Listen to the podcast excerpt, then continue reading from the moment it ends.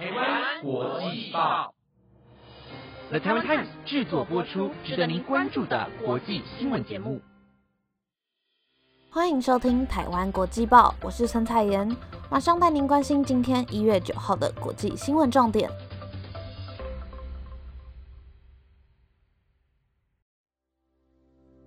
各位听众朋友，晚安！马上带您了解到今天的新闻内容，包括示威者闯入巴西国会，遭到全球的领袖斥责；伊朗兄弟策划毒素攻击，竟在德国被捕。金端风暴来袭，加州将近十二万用户停电。英国疫情升温，预计将让低需求的患者出院，缓解病房不足的问题。英国将首次发射轨道卫星，其中的军事意义重大。如果您对以上的内容有兴趣的话，就跟我一起听下去吧。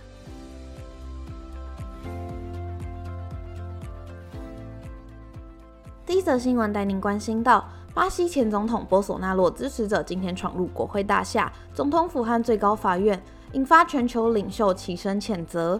美国总统拜登更批评道：“这起攻击事件简直是令人震惊。”去年十月三十日，巴西总统大选第二轮投票，左派候选人鲁拉险胜及右派的候选人波索纳洛。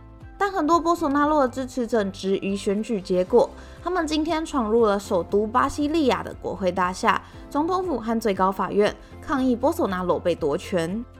消息一经传出后，拜登的第一个公开反应是：这消息实在是令人震惊。拜登随后表示道，他期待继续与巴西的总统鲁拉合作。他在推特上面更提及到，在此谴责针对巴西民主和政权和平移转的攻击情势。我们全力支持巴西民主制度，巴西的民意不可违背。巴西利亚出现令人震撼的抗议景象后，国际涌现了支持鲁拉的声浪。阿根廷总统费南德兹批评波索纳洛的支持者企图要政变。同在南美洲的智利、哥伦比亚和委内瑞拉的领导人纷纷谴责巴西示威群众的行径。墨西哥总统罗培兹·欧布拉多推文说：“鲁拉不孤单，他拥有国内进步派阵营的支持，还有墨西哥、整个美洲和全世界的支持。”其他包括法国总统马克宏、英国外交大臣科维利以及美国国家安全顾问苏利文等，也都发文表示到将会支持鲁拉总统和巴西政府。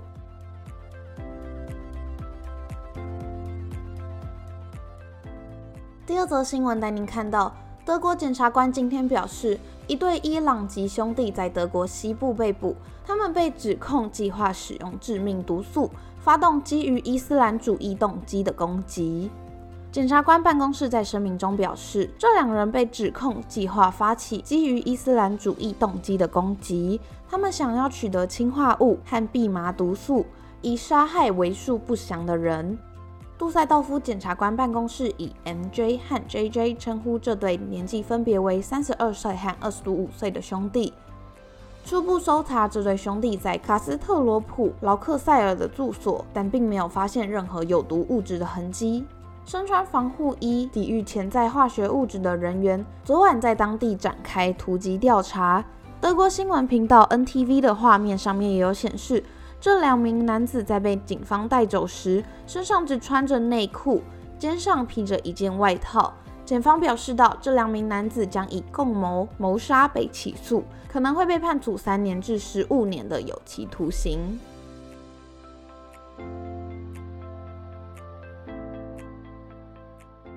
第三则新闻带您关心：美国加州北部遭受狂风暴雨侵袭，在昨天晚间仍然有将近十二万的用户停电，且预计还会出现更极端的天气现象。紧接着，美国国家气象局也在今天稍早提出的公告中提到，随着风暴接二连三的侵袭，这可能会造成土石流和洪水等更多的灾难发生。国家气象局更补充到，西岸仍是气旋接二连三不断侵行的目标范围。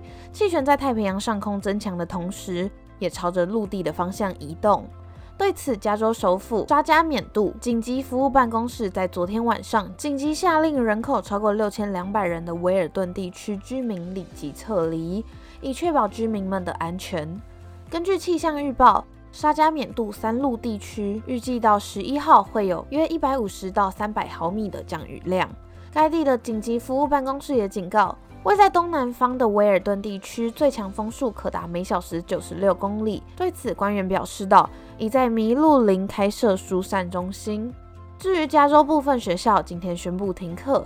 根据电力公司追踪网站表示，截至八号晚间，超过四十万户家庭和企业已恢复供电。但仍然有将近十二万户的用户无电可用，而多数的停电都发生在加州北部。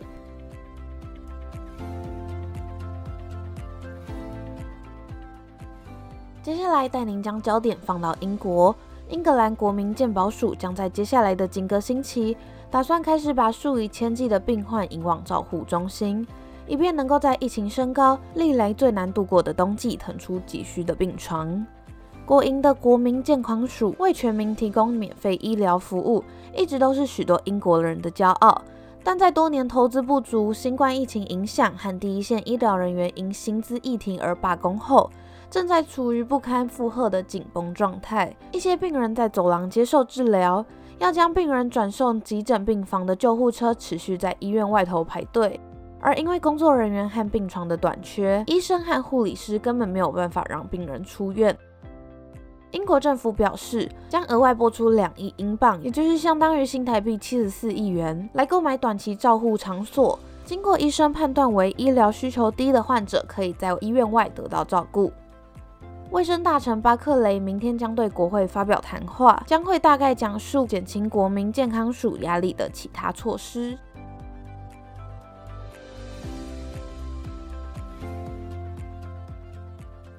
最后一则新闻同样带您关心英国的相关消息。亿万富豪布兰森部分拥有的维珍轨道公司，计划明天在卡瓦尔的一个新太空港发射九颗卫星。如果无延误的话，这将会是首次有卫星从西欧的领土离开。目前重点是来自正在开发在轨制造的 Space Forge 等公司的商业筹载，但许多人认为这次的发射是为了战士军事目的。更快发射有限卫星容量的蓝图。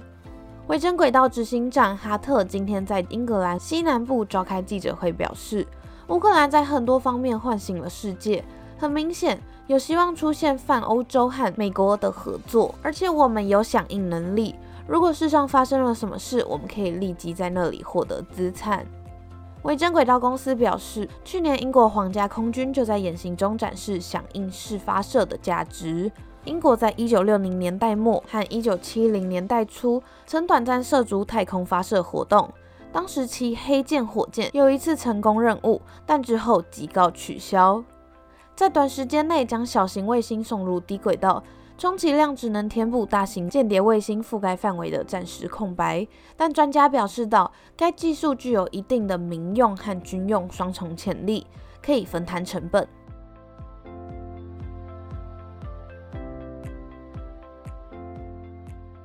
那以上就是今天的台湾国际报新闻内容，由 The Times 制作播出。如果有任何的想法，都欢迎在 Apple Podcast 或者 IG 私讯给我们哦。感谢大家收听，我是彩妍，我们下次再见啦，拜拜。